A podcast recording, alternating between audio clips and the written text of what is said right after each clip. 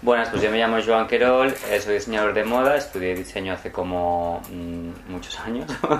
Eh, y nada, por aquel entonces era como una, una profesión un poco extraterrestre, era como, wow, estudias diseño, wow. O sea, hablamos de hace como 20 años. Y nada, al final un poco en la escuela te preguntan, o sea, te enseñan, tú que sales de la, de la universidad pensando que tienes que diseñar como para estrellas del cine o cantantes y tienes que hacer siempre como pasarela y no sé cuántos y tener tu propia marca. Y al final es un poco como que no es, no es la realidad, ¿no? Entonces, nada, bueno, yo cuando acabé eh, desfilé para, para Barcelona Fashion Week durante una temporada, pero al final, bueno, es que tener una marca es muy complejo, necesitas mucha inversión inicial, mucho, mucho de todo que no tenía. Entonces nada, pues me metí en la industria y pasé por, por, Inditex, por Mango y todos estos. Viví fuera también 10 años. Y después casi como de 15 años de estar produciendo sin parar eh, colecciones, sin parar mm, yendo a, a, producir a Vietnam, a China, a Bangladesh, todo el rato, o sea, cada mes hacía un viaje, iba, venía, volvía, o sea, era como un sin, fin de, de, producir, viajar, no sé qué, y estaba como agotado. Y al final era como, es que al final no estoy ni haciendo lo que quiero, ¿no? Es como... ¿Eras tú que ibas físicamente a ver las producciones? Sí, sí, sí, sí, sí, sí, ah, correcto. Bueno, al final tú vas allí y, dices, bueno, pues esta camisa la quiero, eh, me la invento, a, bueno, no me la invento, a 5,50 euros. Ah, no es como tienen dos bolsillos, tienes que hacerla más sencilla. Entonces yo iba con un comercial y que yo, yo, yo, yo, era el diseñador y había el, comercial que me decía, no, no, eso tiene que salir a 5.60. Mm, y entonces, ¿qué le puedes quitar? Y yo, bueno, pues ah, venga, le quitamos esta, le podemos quitar esto. Y entonces el otro calculaba en plan de, bueno, pues venga, te bajo de 6 a, a 5.82. Ya así íbamos quitando y íbamos poniendo, o sea, era muy fuerte. Nos podíamos pasar rollo... Eh, bueno, cuando me iba a Shanghái a negociar con mi comercial me podía pasar literal seis días en un hotel negociando céntimos, pero en plan céntimos, o sea, una, o sea, tres horas por prenda. Pero que eran producciones muy grandes para Claro, producciones sí, o para Mango, lo que sea, en plan, y era como una puta aburrimiento, en plan, madre mía, o sea, qué fuerte. ¿Y por qué te tocaba ir a todos esos lugares? Bueno, porque claro, el comercial al final negocia, bueno, hacía diferentes tipos de viajes. O sea que en realidad no quiero que veáis el mundo de la moda como algo horrible, porque no lo es. Porque al final, yo también lo que digo ahora siempre es en plan, es que al final yo no hago, ahora mismo no hago ropa, yo lo que hago es, o sea, no hago moda, lo que hago es eh, ropa bonita. Al final la moda está muy vinculada a tendencias, a lo que hacen los diseñadores, a lo que hace, a lo que ha salido lo último, a lo que ha hecho su prima, a lo que ha hecho Louis Vuitton, a lo que ha hecho no sé qué, pero en mi caso yo ya es que mm, ni sé lo que están haciendo, o sea, estoy en este plan como de me da lo mismo. Pero la moda en realidad pues me ha abierto un mundo, un sinfín de posibilidades, ¿no? O sea, yo he viajado muchísimo por trabajo, he viajado pues a, viajaba a Japón, a Nueva York, a Milán, a Florencia, a Londres, a cada año, Copenhague, no sé qué, miraba tiendas, miraba tendencias, me iba a galerías de arte, me inspiraba y después teníamos los viajes de producción que eran viajes pues a, a, India, a China, a Vietnam y en esos viajes yo iba con un comercial que el comercial lo que, lo que quería era precio y me, y me preguntaba a mí qué se podía quitar o cambiar para que la prenda fuera más barata, que él no podía hacerlo. Ah, entonces van a esos lugares porque allá es donde finalmente termina haciendo la ropa. Exactamente. Entonces, bueno, allá se termina haciendo la ropa pues porque la mano de obra es más barata, porque mm, las, la, la, ropa se envía por barco mm, y tarda tres meses en llegar y es mucho más barata. Entonces, bueno, la mano de obra es más barata y todo es más barato.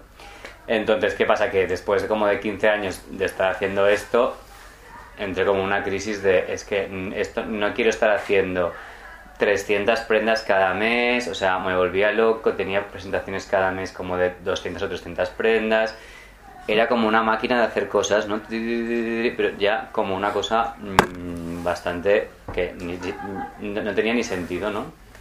Y nada, entonces, eh, por suerte, tuve la gran suerte de tropezar con Brava Fabrics, que es una empresa sostenible de Barcelona, que bueno, tiene como seis años ahora. Y, nada, pues hacen todo sostenible, lo hacen todo entre, entre Portugal y, y, Barcelona, o España y Portugal. Y nada, entonces todo lo que hacemos, pues bueno, hacemos entre 150 200 referencias por temporada, hombre-mujer, o sea, 70 hombres, 70 mujeres más o menos. Y nada, la verdad es que me ha cambiado la película totalmente porque lo disfruto un montón y estoy feliz y es como, bueno, todo lo que llevo ahora es de Brava, por ejemplo, pues esto es algodón orgánico, el botón es de corozo, que es una castaña natural, esto es algodón reciclado, esto es poliéster reciclado, o sea, y al final, bueno, estás diseñando, pero lo diseñas de otra forma y lo diseñas mm, con una como que tengo la mente un poco más tranquila, ¿no? Como que descanso un poco mejor, porque al final era... Perdón, pero si yo voy a, Brava, ¿todo lo que encuentro es así o esto es una línea especial? No, no, todo es así. O sea, todo, o sea, es que la etiqueta esta de dentro es, bueno, la de composición, poliéster reciclado, o sea, absolutamente todo. Entonces, claro, para mí como diseñador también es un challenge porque al final todo lo que tengo que hacer tiene que ser como si no es 100% no sé qué. Bueno, hay, hay unos baremos en, sostenibilidad que a partir del 50% ya se considera sostenible. O sea, esta camisa es 100% algodón orgánico, pero podría ser 50-50. Pero bueno, intentamos que sea el máximo posible, ¿vale? Y después también está el tema un poco del... No sé si sabéis la diferencia del upcycling y el recycling. ¿Tenéis idea de lo que es? Bueno, pues el recycling es que me lo invento, que yo de, esto puedo hacer, eh, o sea, yo lo vendo y tú te lo compras y reciclas esto. Y el upcycling es de cosas que nunca han sido nada, crear cosas. Es decir, por ejemplo, si imagina, o sea, los tejidos que van, van enrollados en tubos, los tejidos, ¿no? Entonces los extienden y de allí sacan un patrón de una camiseta. Entonces, yo qué sé, el delantero, la manga y el trasero y el cuello. Entonces, claro, de, todo ese puzzle de piezas sobran trozos de tejido que eso no se, no se utiliza, se tira porque no se utiliza. Entonces, esto lo recogen, lo agrupan por colores y hacen tejido nuevo. Hacen hilo nuevo, tejido nuevo, O sea, a partir del upcycling es a partir de desechos. Exacto. Entonces, esto es el upcycling, algo que no, que no, que no, que no tiene ningún uso, se crea algo. ¿Vosotros seguís el proceso, por ejemplo, de cómo se recicla? Bueno, todo esto está certificado. Tienes unas certificaciones que, evidentemente, todos los tejidos reciclados o sostenibles, no sé qué, tienen. Mm, son. O sea, son. Por un lado, depende. O sea, si son, por ejemplo, algodón orgánico, es más caro porque el proceso es más caro, tienen que limpiarlo mejor, no sé qué. Pero, por ejemplo, los tejidos reciclados a veces no son más caros porque son cosas que la gente tira. Hmm. Entonces, de eso se crea el tejido, pero la materia base ya no la pagas porque o, se la venden a, un precio más barato, ¿vale? Todo lo que sea lana reciclada, codón reciclado, todo esto no es, o sea, es más o menos igual que un algodón normal, ¿vale? Pero todos esos procesos eh, están súper certificados y alguien los sella y alguien los tarará. Entonces es como todo tiene como su, su sellito y su cosita. Y igualmente cuando vendemos a las tiendas o vendemos a las... Nosotros tenemos dos tiendas propias, vendemos en online y vendemos a más de 300 tiendas en todo el mundo. Entonces estas tiendas que venden multimarca nos piden los certificados porque la gente quiere el certificado, y por, o sea que todo está como... es como un traceability totalmente. Y además en la... bueno, aquí no se ve muy bien, pero... A ver. La ¿Esta camiseta se puede reciclar? Sí, claro, tú la puedes reciclar. O sea, si tú la... Bueno, hay varias formas de reciclar. O sea, tú puedes dejar vender esto o, dárselo a alguien, lo reciclarías. reusar. Sí, la puedes reusar y, y, tú incluso de aquí puedes hacer otras piezas. O sea, imagínate que de una falda me hago una chaqueta o de aquí me hago no sé, me puedo hacer un trapo de no sé qué. Un bolso. Lo que sea. O sea, si yo la deshago, imagínate que me quito esto, me hago con estos dos me hago una y me hago un bolso, me lo invento. Por decir algo. Pero bueno. Bueno, entonces, ahora vamos a hacer en las tiendas, en las dos tiendas que tenemos, vamos a hacer, eh, bueno, lo vamos a hacer la semana que viene de todas las prendas que tenemos tendremos un QR que tú sabes de dónde sale el algodón, dónde se ha cogido, en qué fábrica se ha hilado y dónde se ha mm, confeccionado y cómo ha llegado hasta la tienda.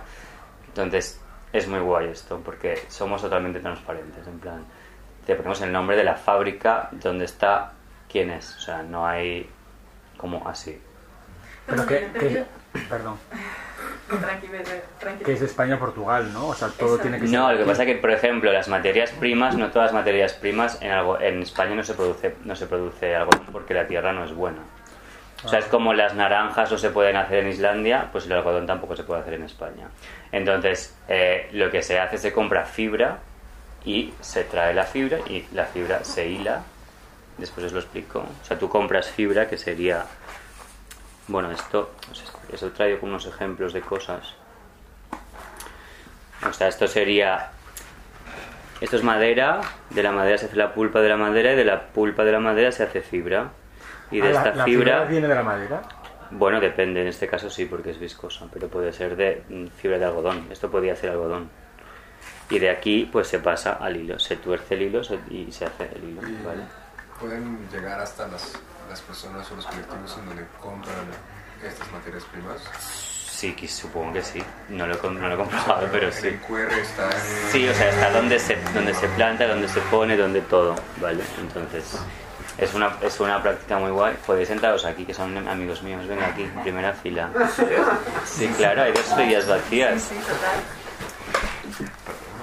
Tenía que estar en medio, pero me, ha tocado el primero al final. Entonces, nada, eh, bueno, un poco, este proyecto es muy guay porque es como toda la trazabilidad desde, bueno, desde dónde sale... A ver, se ha muerto esto. ¿Y has, han vuelto a hacer como viajes de producción en el que van a los lugares? Bueno, yo voy cada, cada dos o tres meses, voy a, pero voy a Portugal normalmente, no voy a ningún otro sitio. Pero bueno, aquí un poco lo que explicaremos en esta pared es una pared que vamos a hacer eh, en las tiendas, entonces tendremos las prendas, tendremos el QR de cada prenda, en que el QR te, te saldrá qué tipo de fibra es, de dónde sale todo esto, esto basándonos en que siempre es sostenible, son fibras sostenibles. Entonces, los recursos pues son siempre fibras sostenibles, producciones son producciones locales, con comercio justo y todo como con las condiciones que tienen que ser. Eh, Después el empaquetado, todo es, son las bolsas tanto en donde van las prendas hechas, están hechas de maíz que es biodegradable, que se en X días, tres o cuatro días se deshace, lo puedes poner en orgánico. Los cordones de las, de las etiquetas son eh, de algodón orgánico sin tintar. Eh, bueno, todo está, todos y cada uno de los elementos está pensado, ¿vale? A nivel logístico, pues nuestro almacén está aquí, y hacemos pues eh, es el mínimo, o sea, no, no, tenemos almacenes en, en, Asia o en no sé dónde. En las tiendas, por ejemplo, también pues intentamos que sean al, máximo pues mm, materiales eh, nobles, es decir, o madera o piedra o lo que sea para que no sea como muy invasivo. ¿Piedra? Y, ¿Piedra qué? O sea, pues, o, sea, pues, pues mármol o lo que sea, o sea, depende de... ¿Pero para qué cosa? Pues un mostrador o un lo ah, que sea. O sea, como que los materiales sean lo más naturales posibles, ¿vale? Eh, vale, de la fibra que sale de la madera y echando pensado. Bueno, es que yo cuando trabajaba con proveedores hacíamos, había un papel que era de piedra. Nunca lo entendía aquello, pero... Vale, y entonces, bueno, lo que aquí por ejemplo os he traído, mira, esto se llama, es un hilo que es bastante nuevo, que se llama Sequel, y esto eh, son trozos de botellas que se botellas PET de esas de plástico de agua o de lo que es de Coca-Cola se bueno hay una asociación que se encarga de organizar a gente para recoger estas botellas estas botellas se trituran de estas de este triturado se hacen estas bolitas y de estas bolitas se hace este hilo ¿vale? entonces mm, bueno esto es una parte de uno de los procesos de sostenibilidad. ¿Este hilo en concreto es de esto? o es esto es lo mismo, sí. ¿vale? ¿Es, mezclado? O, no, no, es 100% poliéster sí. ¿Y el color? ¿Eh? ¿El color? El color, eh, después se tinta esto. También os he traído esto. Bueno, después esto sería la cobero viscosa, que es, que es madera, que de la madera sale la pulpa, y de la pulpa la fibra, y de la fibra sale el hilo. De aquí saldría pues un hilo normal. ¿Y qué, qué, madera es? Es madera, eh, pues mira, no te lo sabría decir ahora. Pero, pero básicamente lo que, evidentemente que aquí eh, los, los, árboles también los talan y tal, pero se tala de una forma organizada, con, midiendo un poco las distancias, o sea, evitando también que haya incendios. esto es un poco también la idea. Y después está toda esta historia que son tintes naturales que salen de plantas, ¿no? Entonces tenés toda esta mega gama de color que son tintes naturales.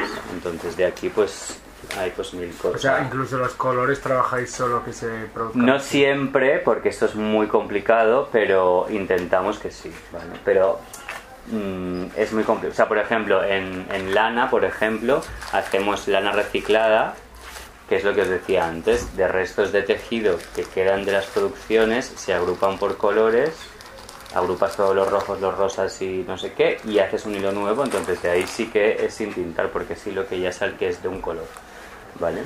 ¿Y, el, origen de los, de los tintes naturales, de dónde es? Bueno, normalmente es de plantas, mira aquí. ¿Y ya, de acá, de Portugal y España? Mm, bueno, esto, a ver, mm, no, según según donde, donde o sea, si, si hay, aquí en, España no se cultiva el índigo. Es un poco lo que os decía antes, o sea, por ejemplo, el algodón, el algodón que es más bueno para sábanas está en Egipto el algodón que es más bueno para camisetas está en India. El algodón que es más bueno para tejanos o para chinos está en Pakistán, porque el tipo de tierra que hay allí, pues es, es donde mejor eh, crece esta materia. ¿vale? Entonces, mm, sería imposible crear de, o sea, en España cultivar algodón, hilarlo, hacerlo, tintarlo, porque, o sea, evidentemente mm, no se puede pero dentro de lo posible pues intentamos que sea que sea así y, que al menos que esté controlado todo el proceso de, producción de, tanto del hilo como del producto ¿no? del producto acabado bueno esto es lo que os decía de, los colores ¿no? bueno aquí se, lo podéis ver donde o sea, del índigo donde sale cada color ¿Y no es más difícil trabajar con tintes naturales en plan? No, claro, es muchísimo más difícil, pero claro, piensa que para un tejano normal como el que lleva ella, tú, eh, a lo mejor se gastan 3.000 litros de agua. Que esos litros de agua están contaminados y van al río. Entonces, si yo utilizo un índigo normal y corriente, ese, ese, esos residuos van al, agua, pero no contaminan, mm. porque son plantas, ¿vale? Pero claro, evidentemente el índigo, desde que el índigo, el índigo nació hace muchos años, pero se creó una fórmula que fuera un poco el mismo proceso que el que era la planta, ¿no? Entonces, pero es muy complejo, o sea, pero imagínate que por cada mm, denim, ¿cuánta gente tiene denim? Todo el mundo tiene dos, tres, se contaminan 3.000 litros de agua. Ya, no, no, esto Entonces, claro, así estamos de bien. ¿Sabes? Entonces, bueno, que al final, evidentemente la ropa sostenible es, visto desde fuera, es, se ve como algo más caro y como no lo entiendo, pero es que mm, hay mucho tema detrás. O sea, para mí aparte también, para mí es mucho más complejo diseñar una colección de ropa sostenible que diseñar una cosa, una colección normal. Para cada tejido que yo compro me piden, bueno, si lo quieres en orgánico tenemos que hacer mínimo 500 metros. Si lo quieres esto no sé qué, o sea, este cordón de este color, en poliéster reciclado, necesitas 2.000 metros mínimo, ¿sabes? Porque tienen que hacerlo, necesitan hacer, preparar la materia, o sea, todo es como mucho más complejo. ¿Y cómo controlas la calidad? Porque, por ejemplo, eh, con tejidos que a veces son, no me acuerdo, pero el poliéster reciclado o algo así, como que se quiebra mucho más fácil, ¿no? Si no es un mix con mm. algodón o algo así. No, eso depende, o sea, normalmente los que los tejidas fibras que son recicladas, como han pasado mucho proceso de triturar y mezclar, son más débiles. Entonces lo que se hace es mezclarlo con algodón, imagínate poliéster, algodón reciclado con algodón normal o algodón reciclado con algodón orgánico, para que tenga más resistencia. Y la calidad, porque por ejemplo, a mí lo que me quema mucho, yo, y yo creo que todas las marcas tienen como la calidad peor incluso, y después me quiero gastar en vez de una camiseta de Zara de 11 euros, te la compras de marca, que tampoco es carísima, pero la camiseta blanca ya son 30 euros, pero sigue siendo igual de mala. ¿sabes? Como los cuellos al año ya está todo hecho una basura, ¿sabes? Entonces, eh, ¿de qué manera puedes huir vale, porque eso, que una camiseta que o sea, eso es como, o sea, las fibras, cada fibra tiene un largo de fibra, ¿vale? Entonces, por ejemplo, te pongo un ejemplo. Eh, cuando a veces los jerseys nos hacen bolas, ¿sabes? Pues el jersey hace bolas y la gente piensa, ay, es que el jersey es malo. No es porque jersey sea malo, es porque según de qué animal vienen o de qué planta vienen, si está plantada de una forma, o sea, hay plantas que tienen mejor calidad que otras. Entonces, la fibra, cuando la fibra es más corta, o sea, una fibra es como un, pelito, ¿vale? Cuando la fibra es más corta, el hilo tiene más puntas. ¿Entiendes lo que te quiero decir? Vale. Entonces, cuantas más puntas, cuantas más puntas tiene la fibra, más bolitas va a hacer la fibra, porque son hay más puntas abiertas. Entonces, a lo mejor en un, en un hilo de calidad, a lo mejor tienes 20 mm, puntas y en un hilo de menos calidad, a lo mejor tienes 40 puntas abiertas. Entonces, cuando tú cuando haces así o te pones un bolso aquí o no sé qué, las puntas se van haciendo bolitas y se sale más peeling. Pero sí que es de peor calidad, sí, pero no es que sea en plan.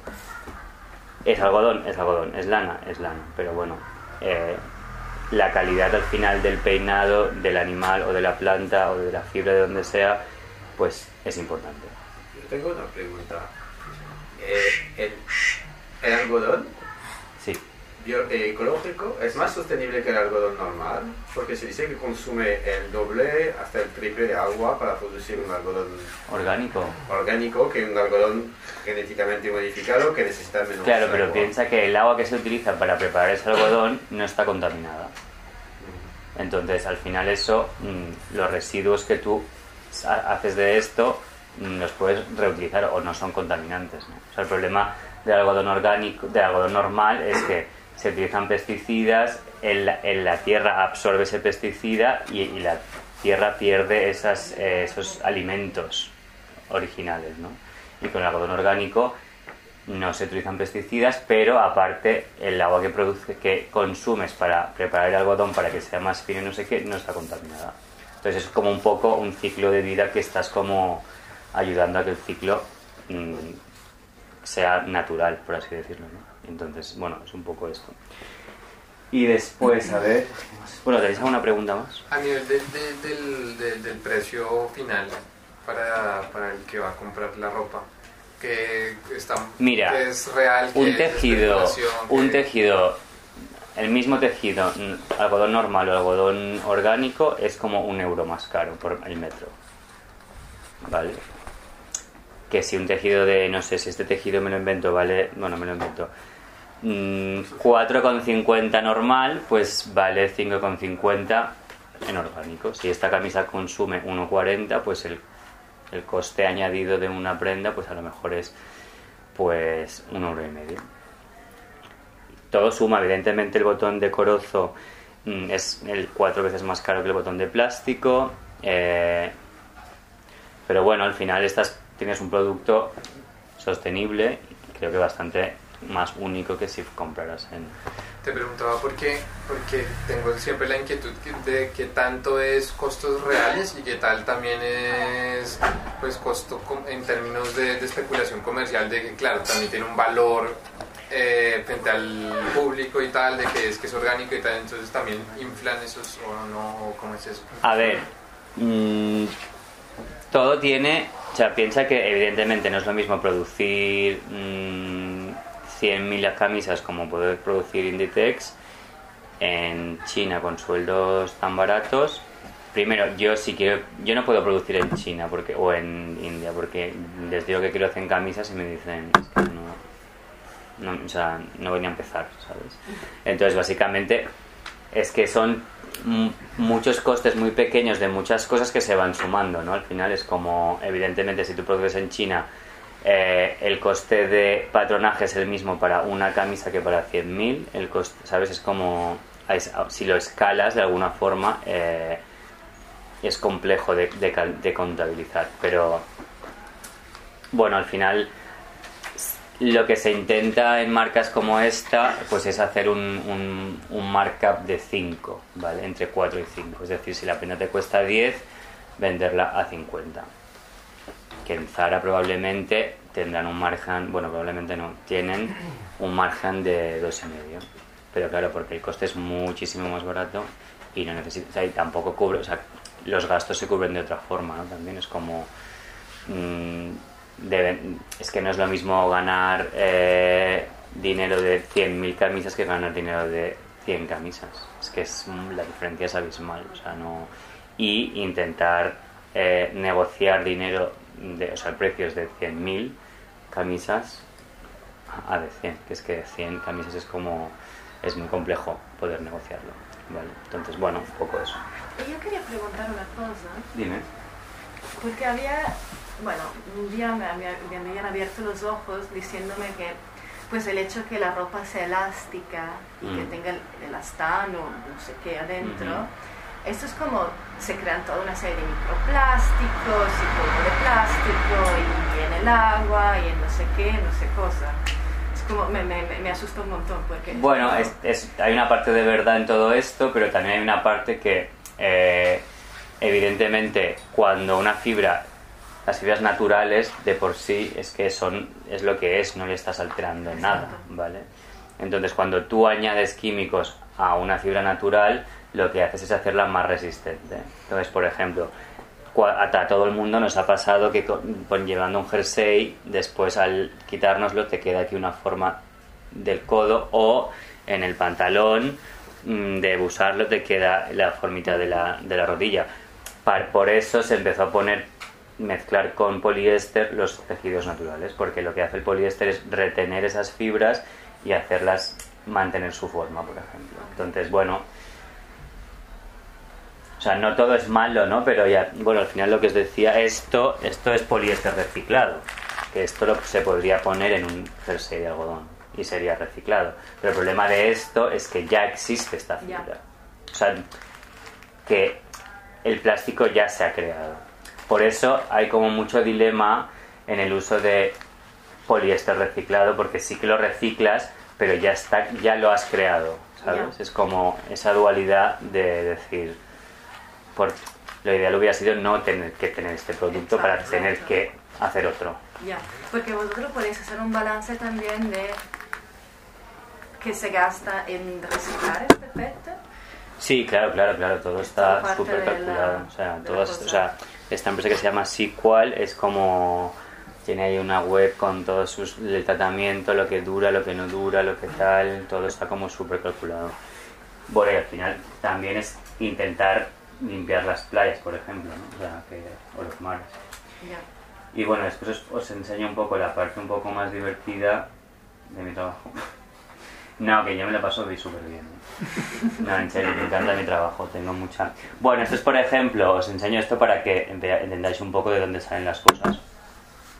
Bueno, pues esto fue el, el mood board del año pasado, que hicimos, pues nada, hacemos un brainstorming, nos ponemos en plan, me pongo a buscar imágenes, colores, no sé qué, pues el tema de este año es el dolce far niente, que es como el dulce placer de no hacer nada, que esto no lo sabe nadie, o sea, tú vas a la tienda y ves ropa, pero de- detrás de eso hay, hay cosas pensadas. Bueno, pues un poco la inspiración como Italia, vacaciones, tal, pues fruta, limones, sandía, eh, el típico cuadro Vichy, los colores estos como más pasteles, las sombras. Bueno, un poco sería el tema de los topos, ¿vale? Las, los mosaicos, ¿Y tú qué decides en esta parte? En plan, todo. bueno, después también hacemos un brainstorming que es muy guay, porque o sea, yo soy como el director creativo de la marca y después tengo como un diseñador gráfico y una persona que me ayuda. Entonces, muchas veces como para intentar como definir un poco más los términos, pensamos en, verbos que nos recuerden a esa situación o en, en sentimientos o en gente o en, estéticas, ¿no? Pues verbos pues sería eh, nadar, beber, relajarse, chill, beber, eh, mm, reírse, cocinar, bailar, pues estéticas, pues vintage, colorful, fresh, playful, bueno, un poco esto, ¿no? Y ahora, por ejemplo, para que veáis un poco cómo, cómo queda el asunto, o sea, cómo se traduce a ropa.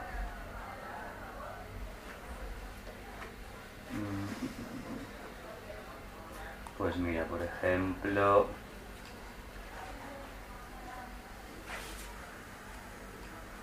pues de, de la del tema de la sandía, pues hice un print que era como la piel de la sandía, ¿veis? Que, que tú no lo ves, pero realmente es como la piel de la sandía, cómo se queda, y queda pues, pues eso, pues el pantalón y el, y el top, por ejemplo, ¿vale?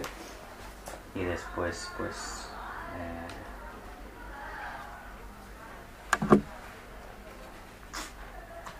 pues todo el tema de las... De, de las frutas, pues hicimos como una blusa y una falda estampada con frutas, como mm, con una base de lino, no sé qué, no sé cuántos. Después el tema de los verbos que os contaba, pues hicimos esta sudadera tan guay, como con el dance en 3D, que está como en relieve, y está así. Entonces, bueno, Después cuando lo ves en conjunto, pues es muy guay porque tiene como, a ver...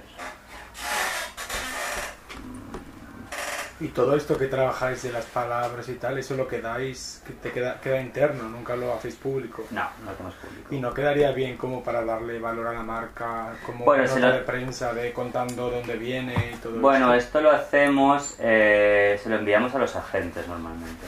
Nosotros, claro, como vendemos en tiendas propias y en, en tiendas multimarca, lo que tenemos es, tenemos 12 agentes en todo el mundo que tienen un showroom, entonces se le envía, cuando hacemos la colección, se le envían eh, una prenda de cada, un muestrario entero a estos, a estos agentes. Y entonces... eh, Mm, ellos tienen este catálogo que te voy a enseñar ahora. A ver, espera. Eh, no, esto no era. Mm. Bueno, es que esto es lo de lo de invierno. Pero aparte de, de la, que el concepto sostenible, ¿no sería tener también hacer menos prendas? En plan, menos cantidad. Sí, eso también es una cosa que estamos planteando, pero bueno, estamos haciendo entre 70, 70, 80. ¿Sabes qué pasa? Que cuando haces tan pocas prendas, al final nuestras tiendas ni se llenan y tampoco vendes como un concepto de color. Es que al final Y también para mí, por ejemplo, es muy complicado.